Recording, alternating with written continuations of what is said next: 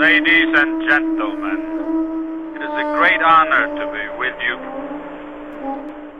On my way now, got on my traveling shoes. On my way now. Got on my traveling well, shoes. I'm on my way now. Got on my traveling oh, shoes. Oh, them shoes now.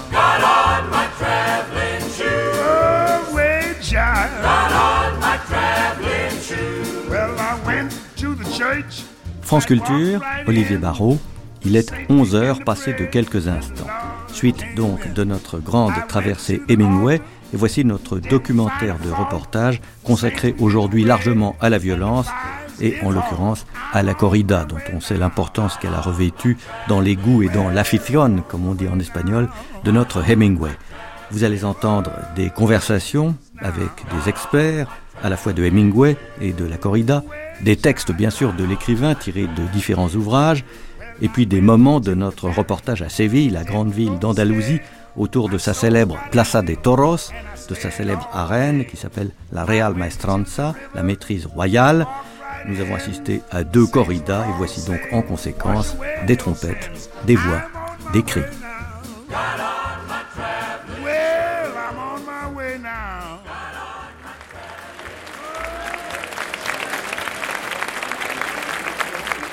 N'importe quel torero, quand il est un, enfant, et quand il rêve, euh, il rêve d'une chose, il rêve de sortir par la porte du prince. La porte du prince étant la porte euh, par laquelle on sort euh, des arènes de Séville quand on triomphe.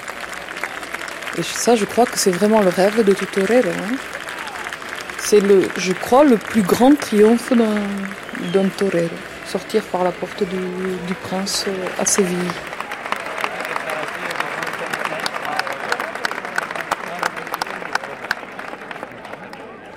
Je bus un café et je me hâtais comme les autres vers les arènes.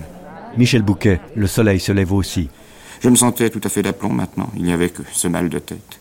Tout me semblait aigu et clair, et la ville dégageait une odeur matinale. L'espace qui séparait la ville des arènes était boueux. La foule s'était massée le long de la barrière qui aboutissait aux arènes, et les balcons extérieurs au sommet des arènes étaient noirs de monde. J'entendis la fusée, et je vis que je n'aurais pas le temps d'arriver aux arènes pour voir l'entrée des taureaux. Je me faufilai donc à travers la foule jusqu'à la barrière.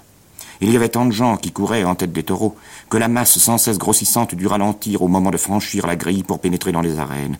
Et comme les taureaux passaient galopant tous ensemble, lourds, les flancs plaqués de boue, balançant leurs cornes, l'un d'eux fit un bond en avant, frappant un des coureurs dans le dos et le soulevant en l'air. L'homme, les bras allongés de chaque côté du corps, renversa la tête quand la corne pénétra et le taureau, l'ayant soulevé, le laissa bientôt retomber. Le taureau avisa un autre homme qui courait devant lui, mais l'homme disparut dans la foule qui, ayant franchi la grille, se trouvait maintenant dans l'arène, les taureaux à ses trousses. On referma le portail rouge de l'arène. Les gens des balcons extérieurs se précipitèrent vers l'intérieur. Il y eut une clameur, suivie d'une seconde clameur. L'homme qui avait été blessé gisait à plat ventre dans la boue piétinée. Des gens sautèrent par-dessus la barrière, et je ne pus voir l'homme parce que la foule était trop dense autour de lui. Des cris montaient de l'intérieur des arènes. Chaque cri signifiait qu'un taureau fonçait dans la foule. Par l'intensité de la clameur, on pouvait juger de la gravité de l'événement. Puis la fusée s'éleva, annonçant que les bœufs avaient fait sortir les taureaux de l'arène et les avaient conduits dans les corrals. Je quittai la barrière et repris le chemin de la ville.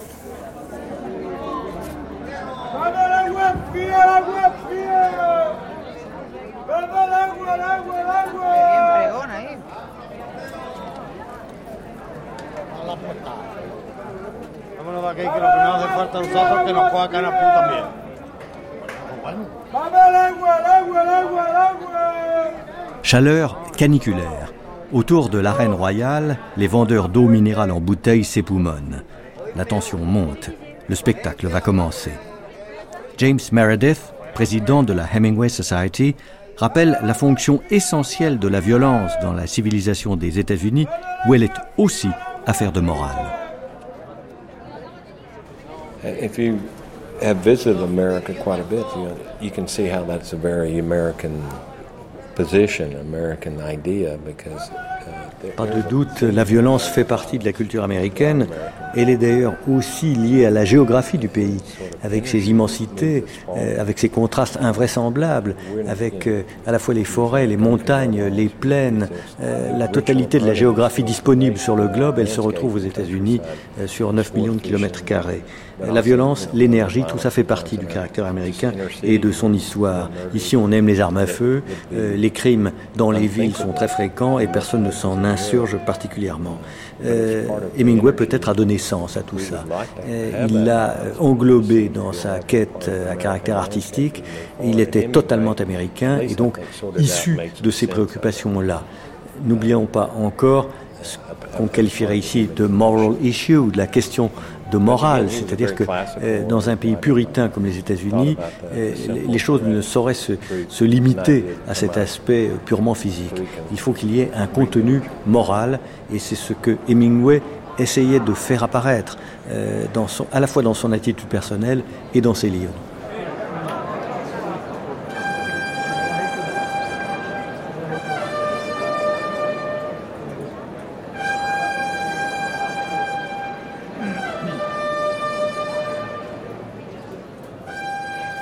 Lui, possédait la grandeur. Il aimait Torré, et je crois qu'il aimait les taureaux, et je crois qu'il aimait Brett. Tout ce qui dépendait de sa volonté, et il le fit devant elle toute l'après-midi. Jamais il ne leva les yeux sur elle. Michel Bouquet. C'était plus fort ainsi. Le soleil se lève aussi. Car il le faisait pour lui-même, tout aussi bien que pour elle. Parce qu'il ne la regardait pas pour quêter son assentiment, tout ce qu'il faisait, il le faisait intérieurement, pour lui-même. Et cela le fortifiait, et cependant, il le faisait pour elle aussi.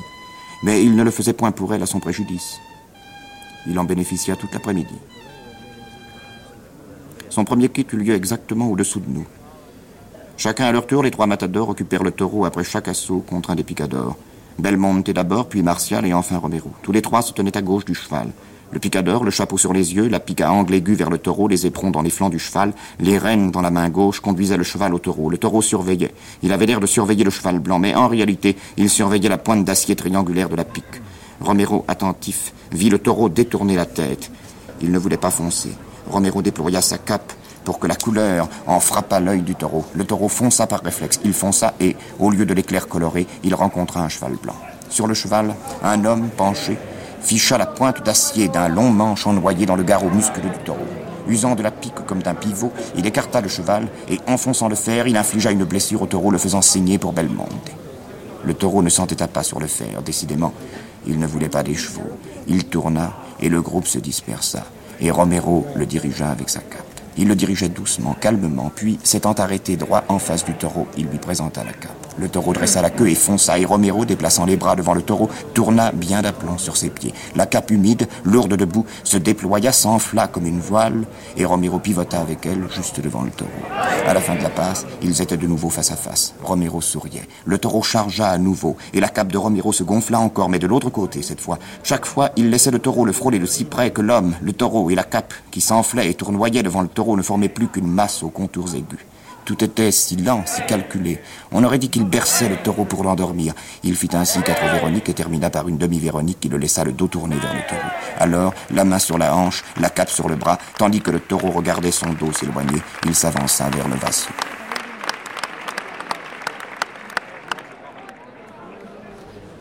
Vincent Bourg, alias Zocato, journaliste au quotidien français Sud-Ouest.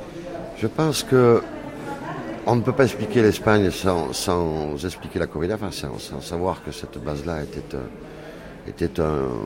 En fait, c'est quoi? C'est la suite des. ou c'est l'équivalent des tournois de chevaliers chez nous. C'est-à-dire les troupes. Euh, les troupes euh, espagnoles quittent, enfin renvoient les morts en 1492 et après l'armée s'embête le dimanche. Alors s'en mettant le dimanche, elle, elle se trouve des taureaux sauvages qui sont dans les montagnes elle, euh, elle fait son, sa guerre contre ces taureaux, et puis petit à petit, ils disent, il nous faut du monde, donc on ramène tout ça dans les places, il y a du public qui assiste à ça le dimanche, dans des places carrées, comme à Salamanque ou à Madrid. Et puis petit à petit, euh, les rois commencent à dire que ça suffit, les meilleurs généraux, les meilleurs nobles euh, se font tuer devant des taureaux. Et donc on leur met à côté des servants avec des capes. Et peu à peu, le peuple finit par préférer les petits papiers que les gars à cheval.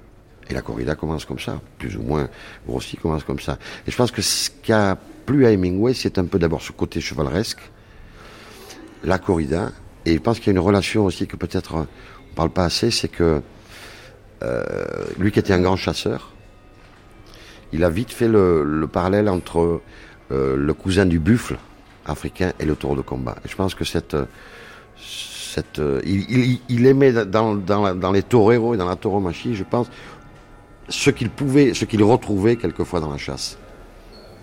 Paco saisit une serviette dont s'était servi un des prêtres et planté tout droit, les talons fermement appuyés sur le plancher, il abaissa la serviette et la tête, suivant le geste, lança ses bras dans un lent mouvement circulaire de Véronique. François Perrier, la capitale du monde. Il fit demi-tour et avançant légèrement son pied droit, fit la deuxième passe, gagna un peu de terrain sur le taureau imaginaire et fit la troisième passe, lente, suave et parfaitement rythmée.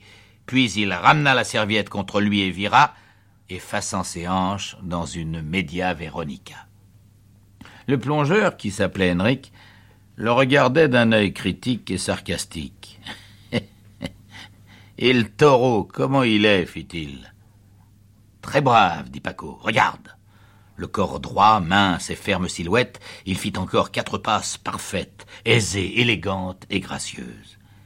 Et le taureau demanda Henrik, debout contre l'évier, son verre de vin à la main, son tablier noué à sa ceinture. Il en a encore dans le ventre, dit Paco. Tu me fais mal, tiens, dit Henrik. Pourquoi? Regarde. Henrik ôta son tablier et, provoquant le taureau imaginaire, il modela quatre languissantes, parfaites Véroniques de style gitan et termina par une rébolera qui fit tournoyer le tablier en un arc tendu devant le mufle du taureau tandis qu'il s'écartait de lui. Regarde-moi ça, dit-il. Et je lave la vaisselle. Pourquoi La peur, répondit Henrik. Miedo. La même peur qui te prendrait dans une arène devant le taureau. Non, fit Paco, je n'aurais pas peur. Leche, dit Henrik. Tout le monde a peur. Mais un torero sait maîtriser sa peur de façon à pouvoir travailler le taureau. Toi, un campagnard, tu aurais plus peur que moi. Non, dit Paco. Il l'avait fait souvent en imagination, il avait trop de fois vu les cornes, vu les naseaux humides du taureau, l'oreille frémir, puis la tête s'abaisser et la charge, le claquement mat des sabots et le taureau fumant passant contre lui, tandis qu'il faisait tournoyer la cape, fonçant dans une nouvelle charge, alors qu'il lançait de nouveau la cape, recommençant, recommençant et recommençant encore pour finir par enrouler le taureau autour de lui dans sa merveilleuse Media Veronica et s'en aller d'un pas dégagé avec des poils du taureau pris dans les garnitures dorées de sa veste au cours des pas se serrer, le taureau immobile, hypnotisé, et la foule éclatante en applaudissements. Non, il n'aurait pas peur. Même s'il lui arrivait d'avoir peur, il savait qu'il pourrait le faire de toute manière. Il était sûr de lui. J'aurais pas peur, dit-il.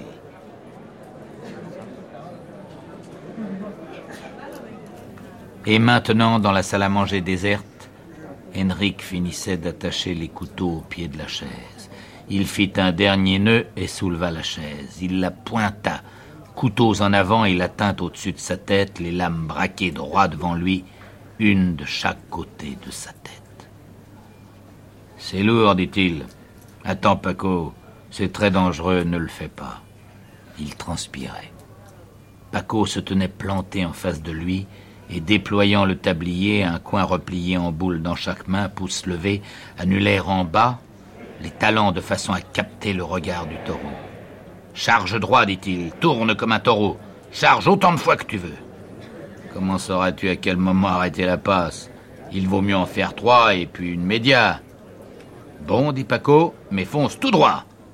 Allez, torito Allons Viens, mon petit taureau Tête baissée, Henrik couru sur lui et Paco fit voler le tablier juste en avant de la pointe de la lame au moment où elle frôlait son ventre. Et quand elle passa, elle était pour lui la véritable corne blanche au bout noir, lisse. Et lorsqu'Henrik l'eut dépassé et fait demi-tour pour se ruer à nouveau, ce fut une masse fumante aux flancs ensanglantés qui déferla devant lui dans un galop de tonnerre, puis virevolta comme un chat et revint tandis qu'il faisait lentement tourner la cape. Ensuite, le taureau fit demi-tour, revint, et comme il épiait l'assaut de la pointe menaçante, il avança le pied gauche quelques centimètres trop loin, et le couteau ne le dépassa point. Il était rentré aussi aisément que dans une outre à vin, et il eut un brusque afflux bouillant au-dessus, et tout autour de la soudaine rigidité de l'acier en lui, tandis qu'Henrik hurlait Aïe, aïe, attends, je vais la sortir, attends, je vais la sortir! Et Paco s'affaissa en avant sur la chaise, tenant toujours le tablier cap. Henrik tirant sur la chaise et tournant la lame en lui, en lui, Paco.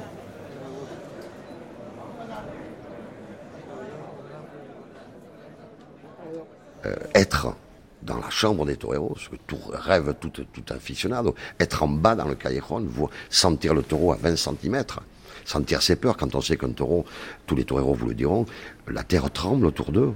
Comme, comme les marins dans les, euh, dans les 40e rugissants, euh, quand tout le bateau tremble, et puis là, la terre tremble autour. Nous, des gradins, on ne voit pas ça. Eux, ils voient, le taureau, il a, il, y a des notions de, euh, incroyables de longueur, largeur, hauteur, si vous mettez votre mouletta, le, le point d'impact, la cible pour que le taureau démarre, ça doit être grand comme une carte postale. Et 3 cm plus à gauche, il démarrera pas le taureau. Il y a tout ça à savoir, à étudier. Il y a la laine du taureau, les, les, le, le bruit du taureau, l'animal sauvage, les yeux, les yeux, c'est les yeux, la du taureau. Le, taureau voit partout, à, facettes. Et les taureaux, ils, sont fixés par les yeux et non pas par les cornes. Dit, tu regardes les cornes, non. Ils regardent les yeux du taureau. Parce que le taureau ne mange jamais. Il dit, attention, petit, t'es sûr que t'es à la bonne place? T'es sûr? Et le taureau, il vient vous voir, il vous regarde à vous, tout le corps, il vous dévisage de haut en bas, il va voir votre bout de chiffon, votre moulettin, et il revient vers vous, vers vous, et là, il vous pose la question. Es sûr que tu es au bon endroit Alors vas-y. C'est des choses que... Et je pense qu'Hemingway, tout ça, l'a senti, l'a approché. Là aussi, il y a une question de territoire, de trac qu'on peut relier avec sa passion de la chasse. Hein. c'est exactement le même domaine. C'est des tanières, le taureau a ses endroits préférés, etc. Tout ça, ça a dû, ça a dû intéresser le. Je pense que il faudrait essayer de creuser, savoir si euh, quelle a été sa relation avec les taureaux, j'allais dire, euh, plutôt que celle que l'on connaît avec les taureaux qui étaient ordonnés à ces Ici, Pierre-Olivier Martin qui vous parle d'Oran. Je suis en ce moment aux arènes d'Oran où 15 à 16 000 personnes assistent à la rentrée mondiale de Luis Miguel Dominguin. Paris vous parle, octobre 1956. Luis Miguel Dominguin, le numéro 1 de la tauromachie et qui vient à l'instant de confirmer qu'il est vraiment le numéro 1. Depuis hier, la ville d'Oran est bouleversée par ce grand événement et des milliers d'aficionados sont allés l'accueillir à l'aérodrome puis ont assiégé l'hôtel où il est descendu. Et Dominguin, par amitié pour l'organisateur Paul Barrière, avait choisi Oran. Et il est en ce moment en face de moi.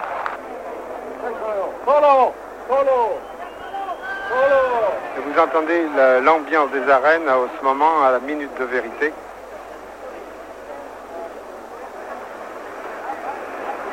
Tout le monde haletant attend la mise à mort.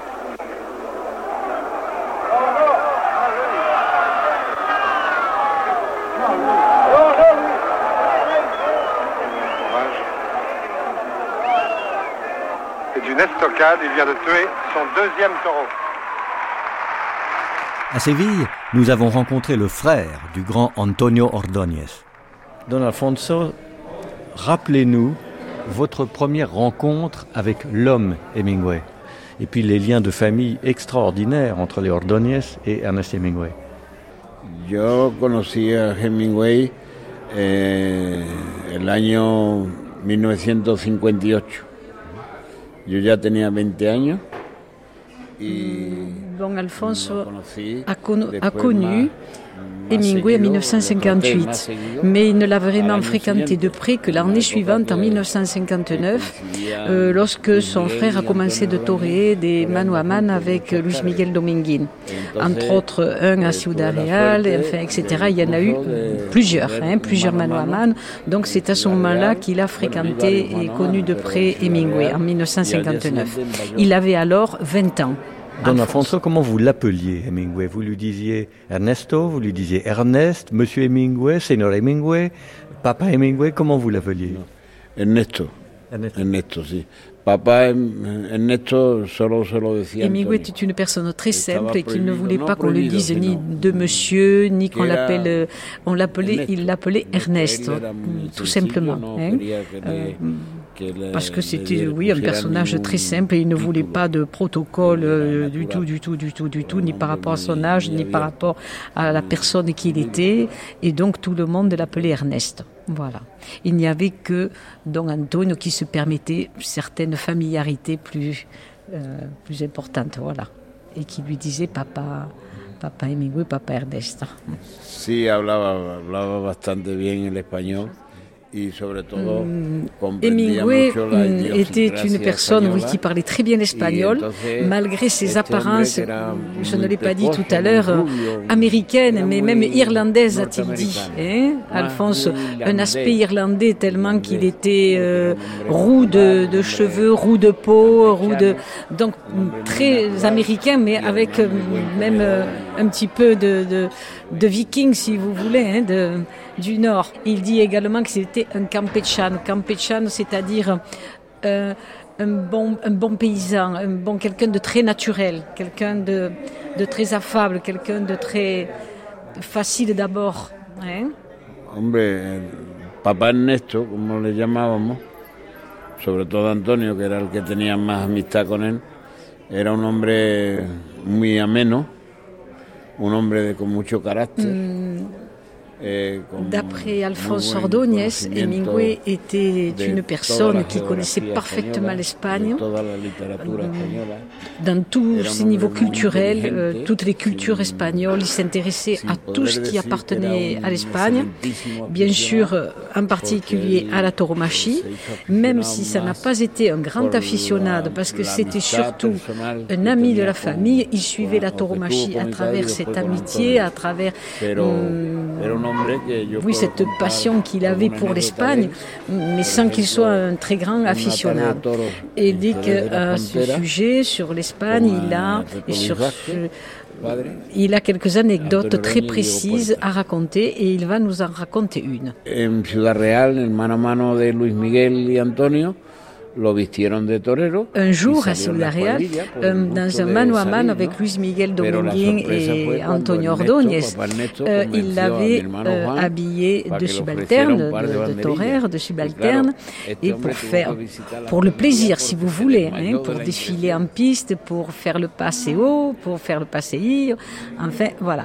Mais le, le, premier taureau sort et puis il il a, ils ont voulu lui donner une paire de banderilles pour, euh, pour qu'il aille poser les banderilles sur le taureau. Mais à ce moment-là, il s'est évanoui. Et il est passé par l'infirmerie. Voilà. Hein.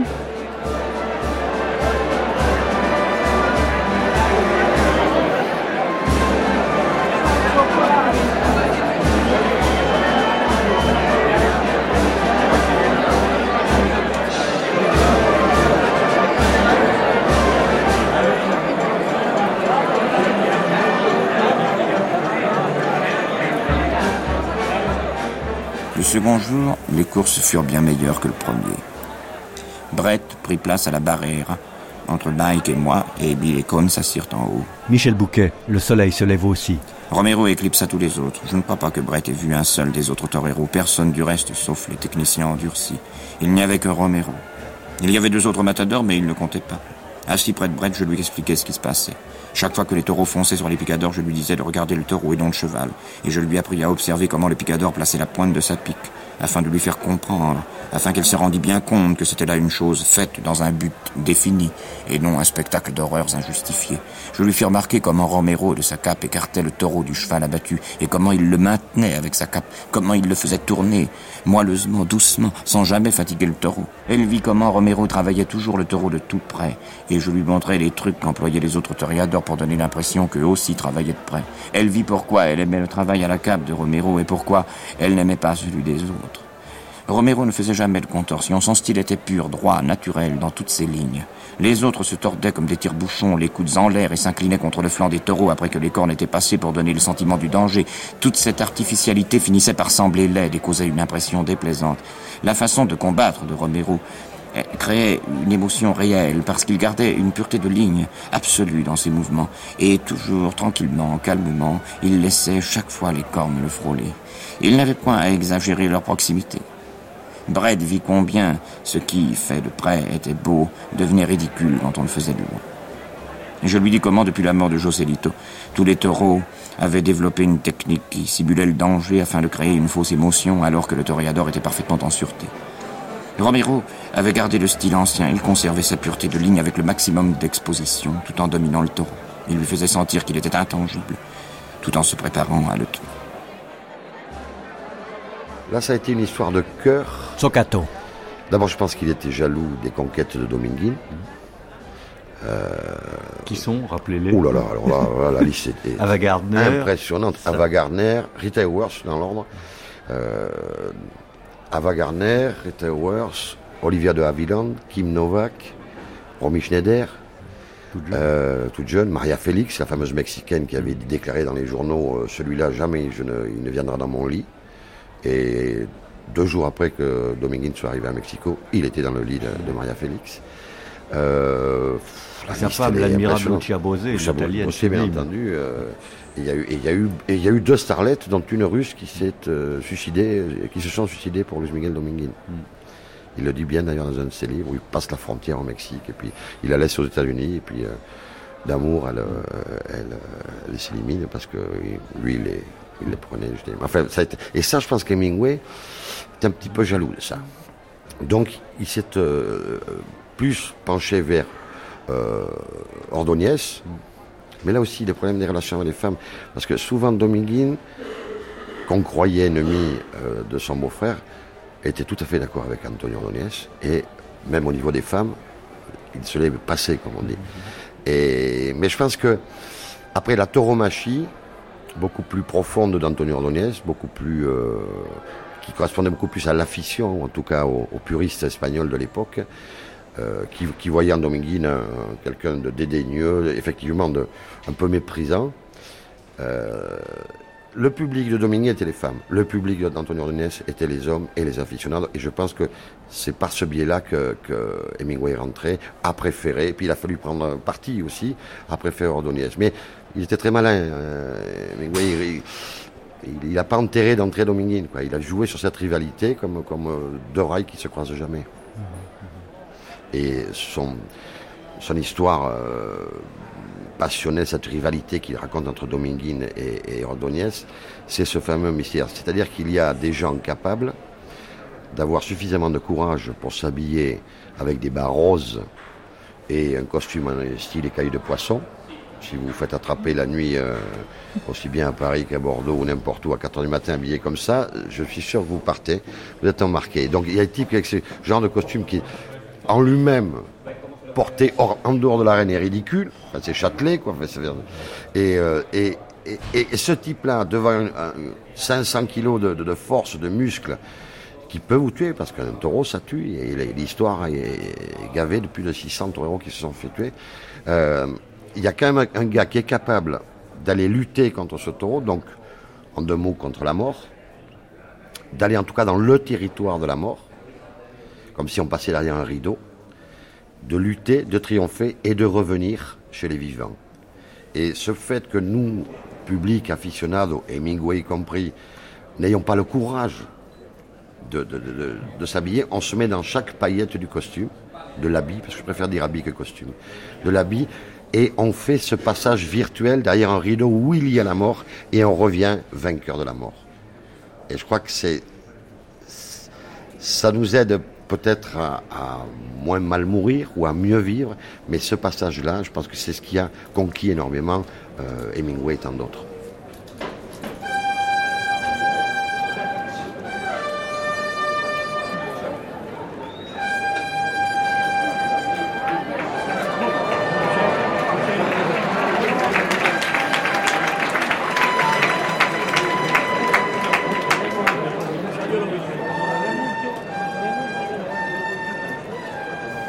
Bon taureau, un gros taureau bien armé, et il fonçait et refonçait aisément et franchement. C'était le genre de taureau que Romero aimait.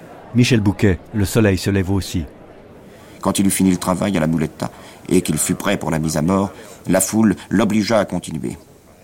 Elle ne voulait pas que le taureau fût tué si vite. Elle ne voulait pas que ce fût fini. Romero continua. On aurait dit un cours de tauromachie. Il enchaîna toutes les passes, toutes complètes, lentes, moelleuses, régulières, aucun truc, aucune mystification, nulle brusquerie. Et l'accomplissement de chaque passe vous causait une sorte de douleur interne. La foule aurait voulu qu'il n'y eût jamais de fin. Le taureau s'était placé d'aplomb sur ses quatre pattes en position pour être tué. Et Romero le mit à mort, juste au-dessous de nous. Il ne le tua pas de la façon qu'il lui était imposée, comme pour le taureau précédent. Il le tua comme il voulut. Il se profila droit en face du taureau, sortit des stocks des plis de la buletta et visa le long de la lame les pieds fermes, puis, sans avancer d'un pas, il ne fit plus qu'un avec le taureau. L'épée était plantée toute droite entre les cornes.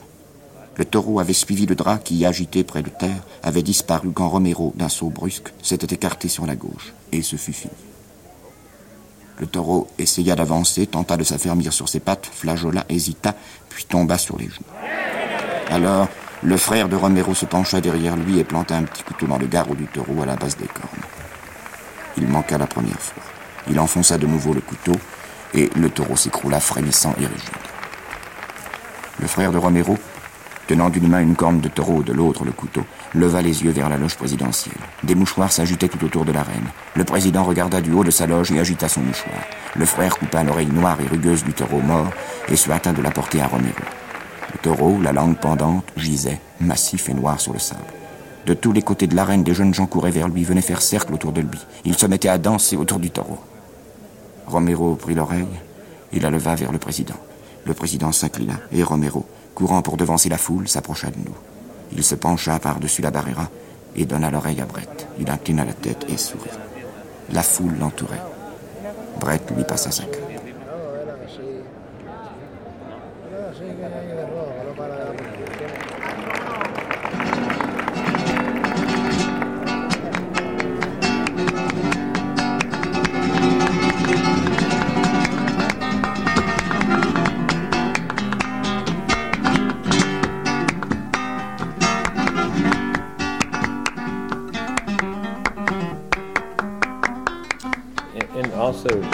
Samaritan. The thing about bullfighting too, if you've experienced it, if you've seen it done well. Pleurons pas de grands bons, mais euh, Jim considère qu'il y a probablement un lien entre la tauromachie, euh, en tout cas quand elle est pratiquée comme un art, et la tragédie antique telle que l'évoque en particulier Aristote. Euh, la tragédie n'a de sens que dans la mesure où le public, c'est-à-dire les citoyens de la ville où elle se déroule, ça peut être Sparte, ça peut être Athènes, que les citoyens participent. Si les citoyens ne se sentent pas impliqués par ce qui est présenté sur la scène, car la tragédie, ça sert à mettre en évidence les difficultés de la cité, ses problèmes, ses questions, ses angoisses, la guerre, les dieux. Si le, public ne participe pas à ce qu'est l'enjeu de la tragédie, eh bien, elle est ratée. C'est la même chose avec la tauromachie. Si le public n'adhère pas au geste du torero, c'est un échec. Ça n'a aucun sens et c'est même à la limite du ridicule. En revanche, s'il y a une vraie adéquation entre le public, l'action, les acteurs, etc., là, oui, peut-être, on atteint quelque chose de supérieur, quelque chose qui justifie l'exercice. Euh, Hemingway était probablement conscient du fait que ces traditions éprouvées étaient en quelque sorte menacées par la modernité, par les temps contemporains, et qu'il importait de maintenir, et ça c'est très américain, euh, maintenir la notion de la connexion, la notion de la relation entre celui qui fait et celui qui regarde. Euh, get connected, euh, demeurer en relation, non pas connecté au sens informatique, demeurer en lien, demeurer à l'écoute. Euh, beaucoup d'écrivains américains et anglais d'ailleurs se sont prononcés sur cette nécessité presque ontologique, c'est un mot un peu prétentieux, mais c'est de ça qu'il s'agit. C'est un rapport de l'être. il faut que les participants soient sinon euh, la cérémonie n'a aucun sens.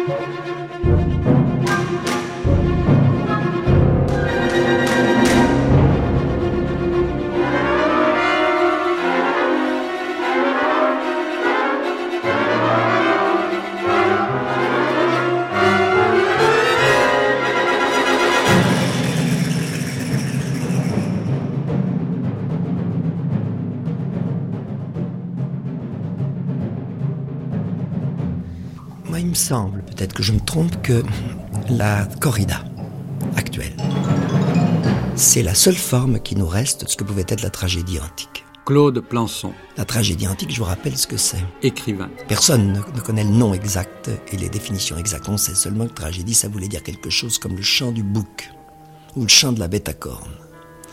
Et on sait que la tragédie antique, elle sort de la lutte de Thésée contre le Minotaure, c'est-à-dire d'un homme contre une bête à cornes. Et on sait que les premières représentations tragiques se déroulaient, c'était des femmes qui chantaient, qui dansaient devant ce que l'on appelait l'hôtel des cornes. Et qu'on y, il y avait des phénomènes de possession et on tuait une bête à cornes. Donc pour moi, la tragédie, c'est la corrida actuelle à retrouver le peuple, avec le génie extraordinaire du peuple espagnol, à retrouver ce que pouvait être l'ancienne tragédie, c'est-à-dire l'homme mis en face de la mort, de son destin mortel. Et dans la corrida, c'est le taureau qui tient le rôle de l'homme et l'homme qui tient le rôle du destin, puisque le taureau de toutes les manières va mourir, comme l'homme de toutes les manières va mourir. Et l'homme assiste à, à la représentation de sa vie. Les trois tertios, c'est-à-dire les pics, les bandrilles et la mort, sont les trois parties principales de la vie de l'homme, c'est-à-dire la jeunesse et l'adolescence, dans laquelle le taureau est violent, brillant, et puis la deuxième partie, les banderilles, où il commence à s'alourdir. Et la troisième partie, où il est, comme disent les Espagnols, aplomado, c'est-à-dire alourdi et où il va mourir automatiquement, quoi qu'il arrive, le long des planches.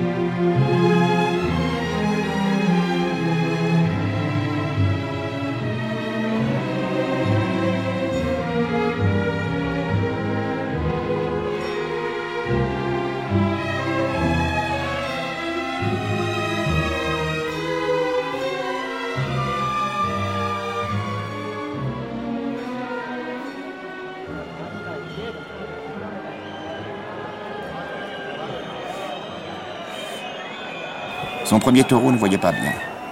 Après les deux premières passes de cap, Romero vit exactement quelle était l'importance de ce défaut visuel. Il agit en conséquence. Michel Bouquet. Ce n'était point du travail brillant, ce n'était que du travail parfait.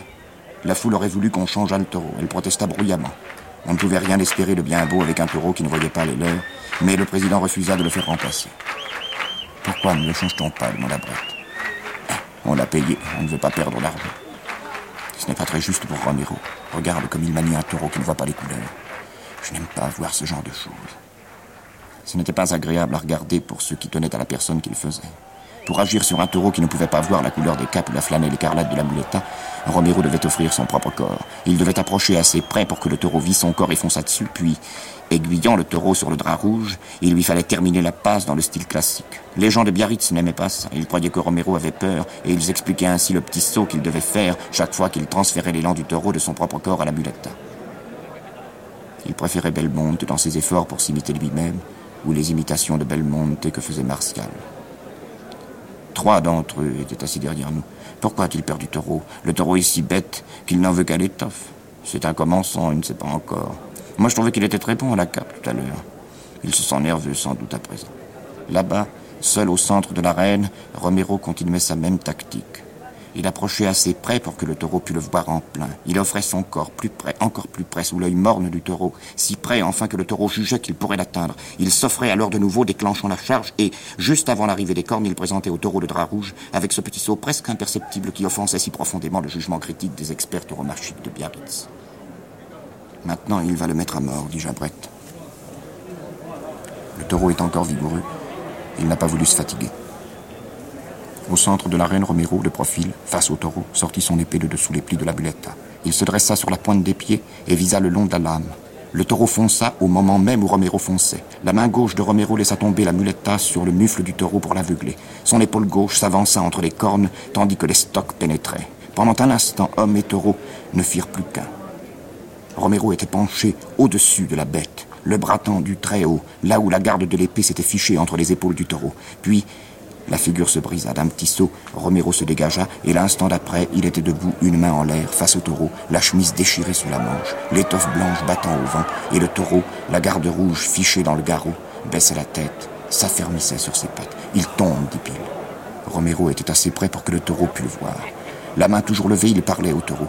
Le taureau se ramassa, puis sa tête retomba, et il s'écroula sur le flanc d'abord, doucement, puis sur le dos, les quatre pattes en l'air. On rendit l'épée à Romero. Il s'avança, tenant l'épée la pointe en bas, sa mulette dans l'autre main, jusque devant la loge présidentielle. Là, il s'inclina, se redressa, s'approcha de la barrière, étendit l'épée et la mulette. Un sale taureau, dit le garçon des stocks.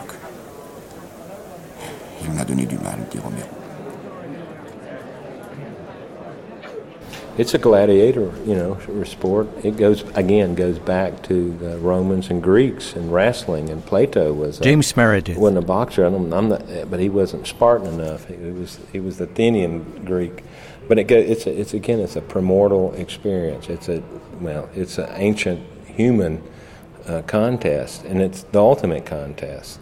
Uh, between two human beings uh, to, to, to, fight it out for no other reason than they want to prove who's going to win the bout. They're not fighting over a woman or fighting Hemingway aimait les sports qui sont d'ailleurs presque des disciplines artistiques et qui sont euh, des sports dans lesquels le sang est visible. Ce ne sont pas des sports euh, qui se déprennent au fond de cette tradition tellement ancienne du sang versé. On n'est évidemment pas très loin de la guerre, que ce soit d'ailleurs euh, l'art tauromachique ou que ce soit la boxe qu'il a beaucoup pratiqué.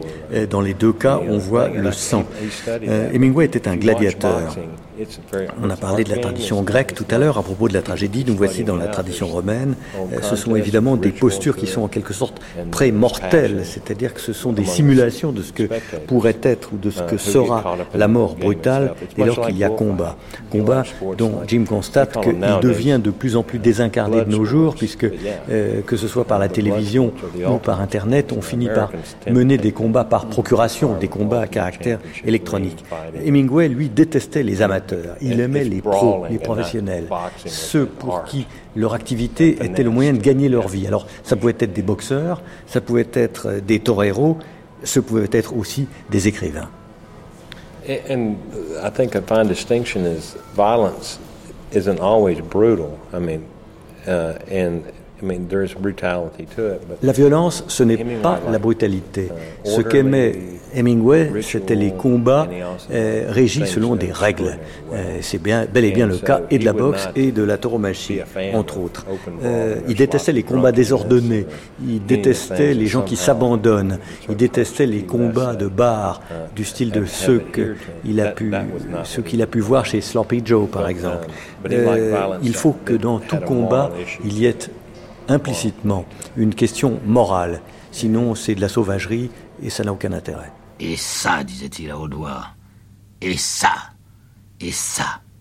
Il se rappelait le temps où il avait été bon, et cela ne remontait qu'à trois ans. Il se rappelait le poids sur ses épaules de la lourde tunique d'apparat brodé d'or, par un chaud après-midi de mai, alors que sa voix était encore pareille dans l'arène à ce qu'elle était au café. François Perrier, la capitale du monde.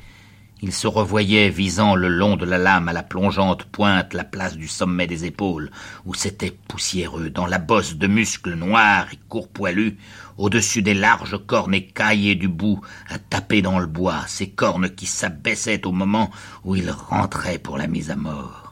Il sentait de nouveau l'épée s'enfoncer aussi aisément que dans une motte de beurre un peu ferme, la paume de sa main appuyant sur le pommeau, le bras gauche croisé bas, l'épaule gauche en avant, tout son poids portant sur la jambe gauche. Et puis son poids n'avait plus porté sur la jambe gauche. Son poids avait porté sur son bas-ventre, et quand le taureau avait relevé la tête, la corne avait disparu tout entière en lui, et il avait voltigé deux fois au-dessus avant qu'on vînt le dégager. Si bien que maintenant, lorsqu'il rentrait pour la mise à mort, et cela lui arrivait rarement, il ne pouvait plus regarder les cornes. Simon Cassas, agent de Torero et producteur de corrida, nous a invités à assister au tirage au sort des taureaux. les, lots, c'est-à-dire deux taureaux par feuille de papier. On va faire une petite boulette, on mettra dans les chapeaux qui sont là, et le représentant de chaque torero tirera au sort. Ah et donc ça se passe à midi juste, parce qu'en tauromachie c'est toujours l'heure juste. 5 heures, 5 heures juste du soir. Comme disait Garcia Lorca, à la 5 de las tardes. À la 5 en punto. En punto de las tardes. Il y a une évidence qui s'impose. L'homme ne sera jamais plus fort que le taureau. Le taureau, mythologiquement, historiquement, physiquement, est dans la signifiance du macho, reproducteur, fécondateur. Donc le torero, il est contraint à occuper la partie femelle de ce couple. Et d'ailleurs, il est contraint et il l'assume, puisque son costume est de couleur, il peut porter du rose et or, du vert pâle et or, puisqu'il porte des baroses, puisqu'il a une chemise à dentelle, et puisque toute la gestuelle signifiante de sa sensibilité d'artiste, parce que le taureau est un artiste en quête de beauté, même si cette expression peut paraître violente pour certains esprits, mais c'est vrai que la démarche du taureau, c'est pas du tout un combat pour savoir s'il viendra à bout du taureau, c'est plutôt un combat pour savoir s'il viendra à bout de lui-même. Et le chemin qu'il choisit pour cela est le chemin que choisissent tous les artistes, la quête de beauté, hein, et la quête d'unité et la quête d'harmonie. Eh bien, pour faire cela, il marche sur la pointe des pieds comme une danseuse. Donc dans le couple taureau-torero, l'élément mâle c'est le taureau, l'élément femelle est nécessairement le torero, qui en plus, comme tous les hommes, porte en lui sa part de féminité. C'est une chorégraphie. Une chorégraphie qui a ceci de particulier, c'est qu'elle est vraiment sacrée et rituelle par le sens que c'est une des rares activités, peut-être la seule, où l'humain, l'homme, va introduire dans son pas de deux l'animal dans le respect de son animalité, et il va se passer dans l'arène une chose qui existe vraiment et que tout le monde ne perçoit pas, c'est un phénomène de transfert. L'homme va se nourrir de l'animalité. L'animal va se nourrir de l'homme en termes de transfert presque d'un point de vue psychanalytique. C'est-à-dire que le comportement initial de l'animal et le comportement initial de l'homme il va y avoir à un moment donné une confusion, hein, une nutrition partagée qui va créer un nouvel être qui sera père. Ils seront deux. C'est un pas de deux. Et effectivement, j'ai vu dans le regard des taureaux quelque chose d'humain à la fin de leur combat. J'ai vu dans le regard de l'homme quelque chose chose d'animal, mais dans le sens majeur de l'animal, c'est-à-dire l'animalité qui, quelquefois, souvent, et en tout cas de façon signifiante, peut transcender de façon positive l'homme. Et ça, ce phénomène de transfert entre la bête et l'homme jusqu'à la mort, dans l'offrande de l'un à l'autre et réciproquement, car incontestablement le torero est prêt à mourir dans l'arène, et ça arrive parfois, incontestablement le taureau meurt et parfois il est gracié. C'est-à-dire qu'on va transcender même jusque dans l'absolu cette frontière entre la vie et la mort, puisqu'on ne sait pas au bout du compte lequel va mourir des deux, bien que normalement c'est la bête. Ensemble, dans la beauté, dans une gestuelle lente, dont la quête est l'harmonie, comme dans le ballet, comme dans la danse, on va transcender les interdits majeurs et on va transcender autre chose, c'est cette frontière imbécile entre l'homme et l'animal. Bien évidemment, et c'est ce que disait Hemingway, on y revient, Hemingway disait entre autres, euh, se mettre à la place d'un animal, c'est être un peu animal soi-même. Il s'adressait aux anticorridas par exemple, mais il y a une part de l'animal que l'humain peut habiter, que la culture humaine peut habiter, c'est ce que l'animalité a de sacré dans ses, et dans ses gènes, et dans son expression, et dans son histoire, et dans sa signifiance. Et ça c'est majeur et jusqu'à la mort, et au-delà même de la mort. Et ça, il n'y a que la tauromachie qui le propose. Bien sûr, c'est inadmissible, bien sûr, ça peut choquer par tout endroit, mais en même temps, c'est objectivement, incontestablement majeur. L'Espagne, cette terre et son histoire, a une impudeur que d'autres peuples n'ont pas. C'est l'impudeur de se confronter à elle, la mort. Et je crois qu'Hemingway a été fasciné par les territoires d'où on peut voir la mort. Et c'est le cas de l'Espagne, et pas que de l'Espagne, on connaît sa vie, on connaît son œuvre, on connaît son errance, toujours guidée, non pas par la mort, mais par la possibilité d'ouvrir les yeux quand elle est là, et il les a ouverts à son dernier instant. C'est ça que de l'Espagne et donc de la tauromachie et par la tauromachie, Hemingway a aimé, mais j'allais dire, c'est plus qu'aimer, aimer le mot faible, c'est par là qu'il a été transporté, c'est par là qu'il a été porté jusqu'à ce qu'il a écrit, à ce qu'il a imaginé, c'est-à-dire la latence constante de cette espèce de crainte et de mélancolie, d'aspiration et de refus qui fait le sens de la vie, c'est-à-dire l'approche de la mort. C'est ce que la culture occidentale ne peut pas voir.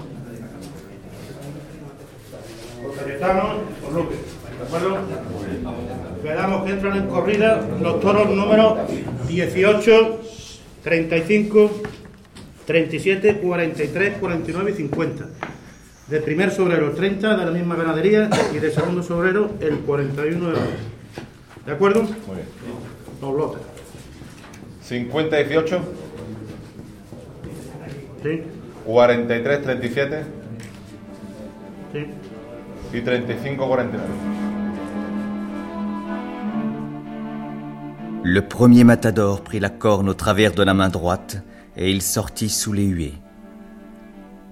Le second matador glissa et le taureau lui transperça le ventre.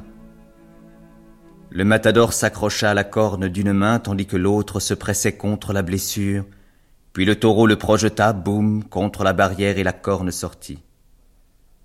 Le matador tomba dans le sable, puis il se releva comme pris d'une ivresse folle et se débattit contre les hommes qui l'emportaient, hurlant qu'on lui rende son épée, mais il s'évanouit bientôt. Le gosse entra dans l'arène et il dut tuer cinq taureaux, car il n'y a jamais plus de trois matadors, et au dernier taureau il était si fatigué qu'il n'arrivait pas à enfoncer l'épée. Il pouvait à peine lever le bras. Il essaya cinq fois, mais la foule resta calme, car c'était un bon taureau, et cela semblait être lui ou le taureau, puis il finit par réussir. Il s'assit par terre et se mit à vomir. On le recouvrit d'une cape tandis que la foule hurlait des vivas et lançait des choses dans l'arène.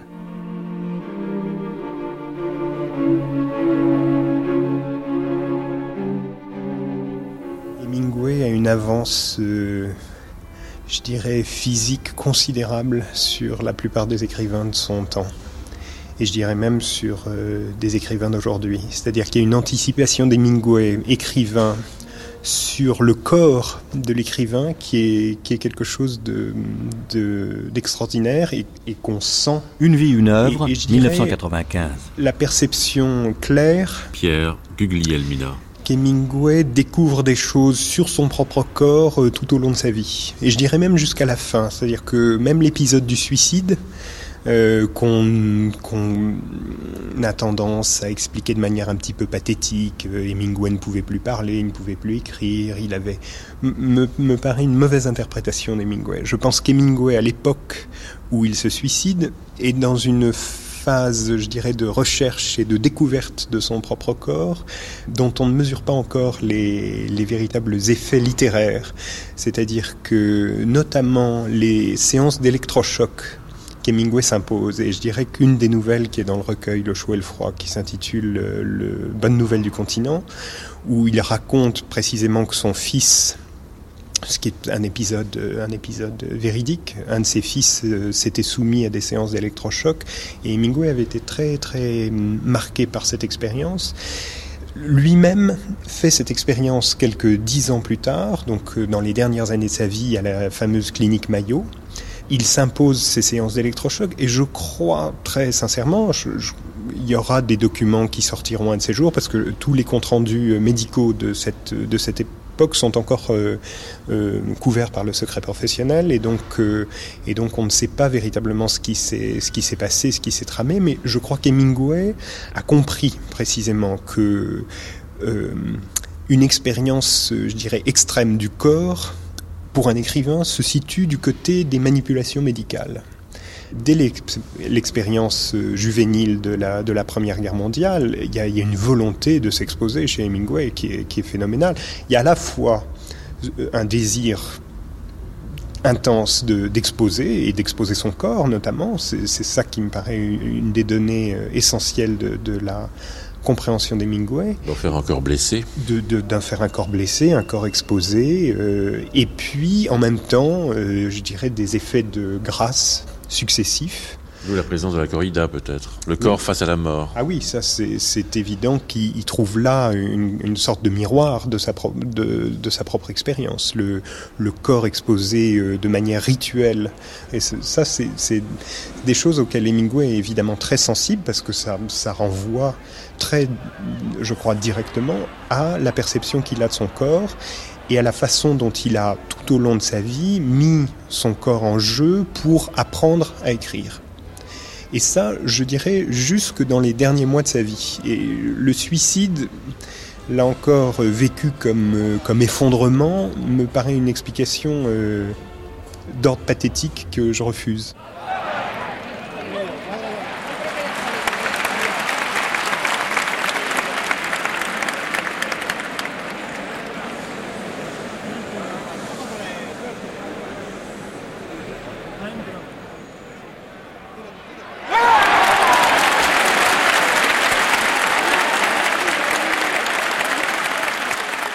Avions parlé de la mort sans être morbide.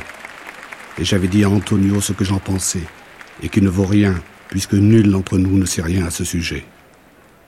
Je pouvais en toute sincérité m'en montrer irrespectueux, et parfois communiquer à d'autres cet irrespect. Mais c'était que je n'avais pas affaire à elle à ce moment-là.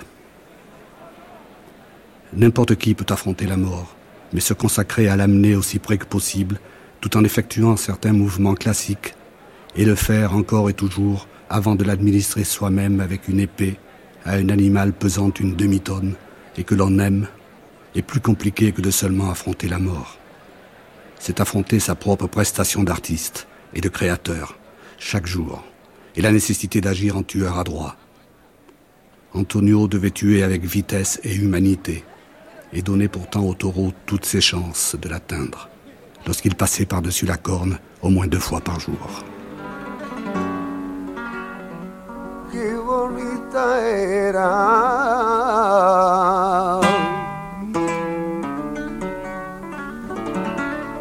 gastar mismo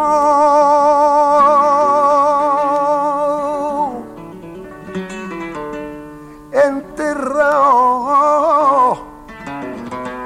oh, oh, oh, ay qué cara tan bonita tenía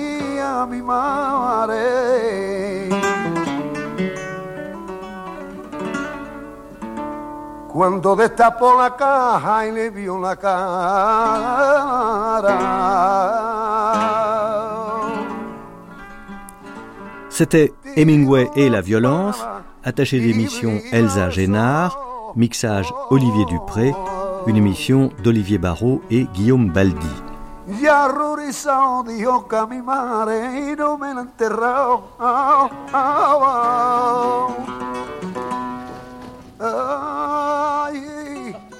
Demain, quatrième matinée de cette grande traversée Hemingway autour de la gloire de l'écrivain.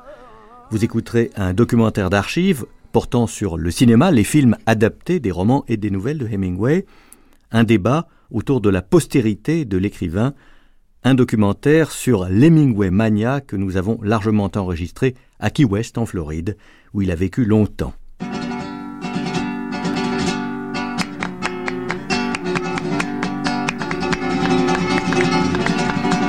Il est bientôt midi, vous êtes sur France Culture.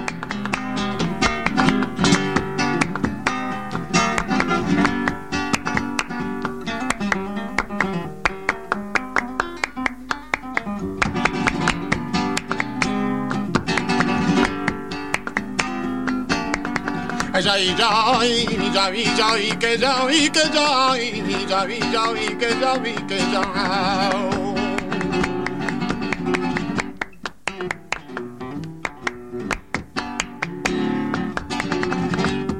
de terciopelo el vestido pa' niño de San Antonio, que se lo tengo ofrecido. Pa' niño de San Antonio, que se lo tengo ofrecido.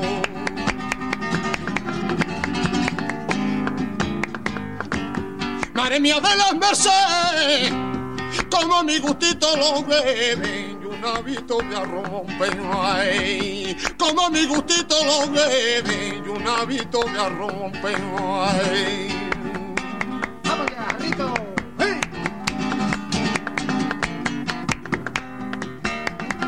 Y a mí me duele, me duele, y a mí me duele, me duele, la boquita de decir gitana, si tú me quieres. La boquita de decirte, gitana, si tú me quieres, gitanito, ven y ven, que mi Manuela no se ha perdido, la tengo aquí.